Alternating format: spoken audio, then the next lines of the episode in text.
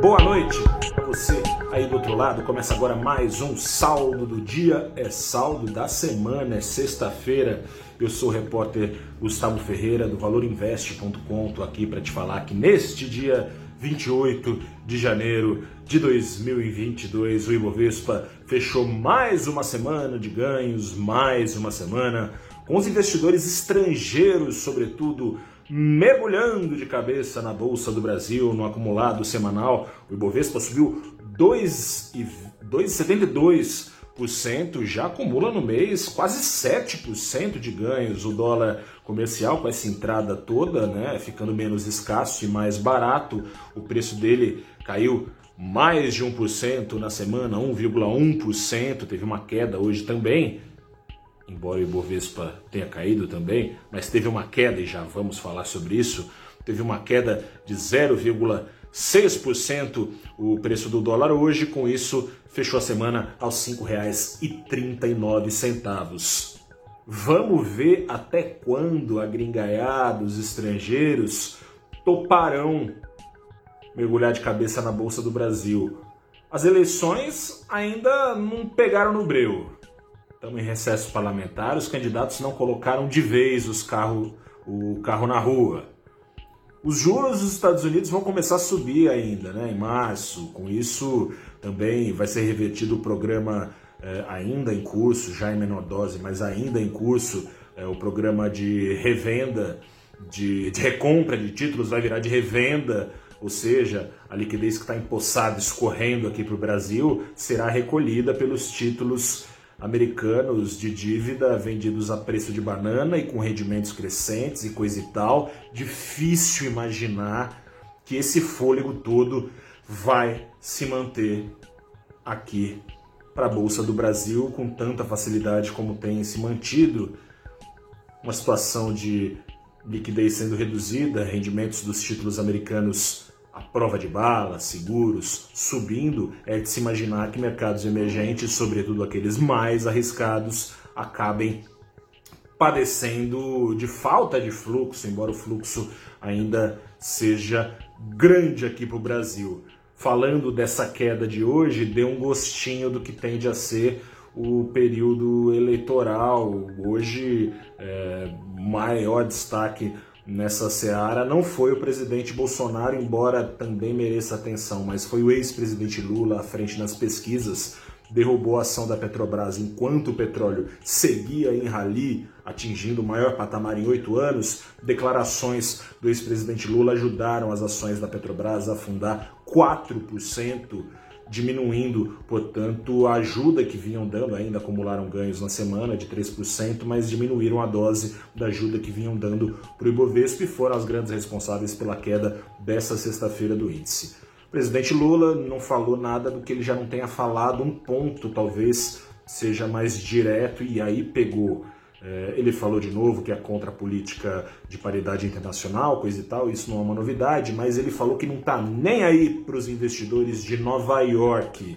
São eles que têm despejado dinheiro aqui, são eles que retiraram, são eles, os investidores não de Nova York, mas estrangeiros, boa parte de Nova York, nas ADRs, né, os recibos vendidos lá nos Estados Unidos de ações listadas da Petrobras aqui, são eles detentores de 43% da base acionária, os estrangeiros, da base acionária da Petrobras.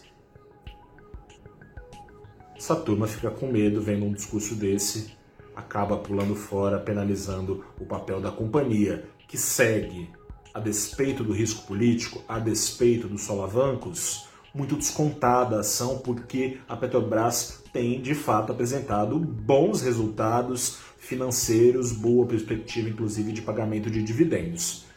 A ver, assim como as ações da Petrobras, a ver se as ações do Brasil, de maneira geral, manterão o ritmo, manterão o ritmo as ações dos bancões. Nessa semana, o Sol Bradesco subiu 8%, com risco fiscal crescente, fica difícil imaginar presidente Bolsonaro, agora falando do risco alimentado pelo presidente Bolsonaro, foi em duas frentes o risco: risco fiscal, mandou dar, aumentar o piso dos, dos professores em 33%, jogando a bomba para o colo de governadores e prefeitos. Estados e municípios estão na pindaíba, se não derem conta, o risco, eh, a conta será assumida pelo governo federal.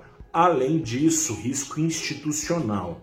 Você se lembra no ano passado, durante as manifestações golpistas antidemocráticas, né, o atentado à democracia que Bolsonaro organizou em 7 de setembro? Nessa ocasião, ele peitou, falou que ia desrespeitar as ações é, do, do STF, as decisões do STF. Depois, como se sabe, pediu arrego para o ex-presidente Michel Temer para escrever uma cartinha para ele assinar, pedindo desculpa, patati patatá, porque ele não conseguiu apoio, essa é a verdade, não conseguiu sustentação a, a, a, aos pleitos que ele tinha, a agressividade com que ele usou, falou que era calor do momento, coisa e tal.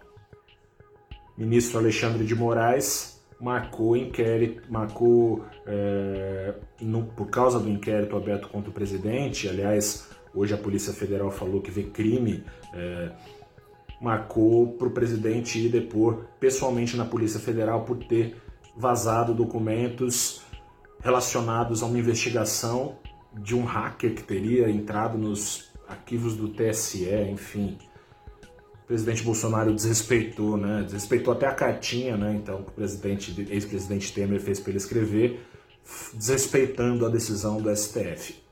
2022 está só começando e ainda tem decisão de juros na próxima semana. Selic deve subir um ponto e meio, há riscos o bastante além da, da resiliência inflacionária global compartilhada pelo Brasil, há riscos o bastante para Selic subir de fato 1,5 é, 1,5 ponto na próxima semana, indo aos 10,75%. Expectativa começa a se formar de que virá um aviso de mais uma dose dessa intensidade. Será? Será que o Banco Central, até onde vai o Banco Central, se preciso for, levar o Brasil para uma recessão em ano eleitoral? Quais são as consequências? Sobre isso, te convido a conversar no próximo programa Abrindo os Trabalhos comigo, com a Carla Genta, ele é economista-chefe da CM Capital, e com Álvaro Bandeira, ele é economista-chefe do Banco Modal Mais. Que horas? Nove da manhã. Onde? No canal do Valor Invest no YouTube, ou no LinkedIn, ou no Twitter, ou no Facebook. Nova alta de Selic chegando e você precisa saber, claro, o que vai acontecer. Das 9 às 10 da manhã, abrindo os trabalhos toda segunda-feira nos nossos canais. Um grande abraço, se cuide, a pandemia tá aí correndo, hein? Se cuide aí. Grande abraço, até a próxima.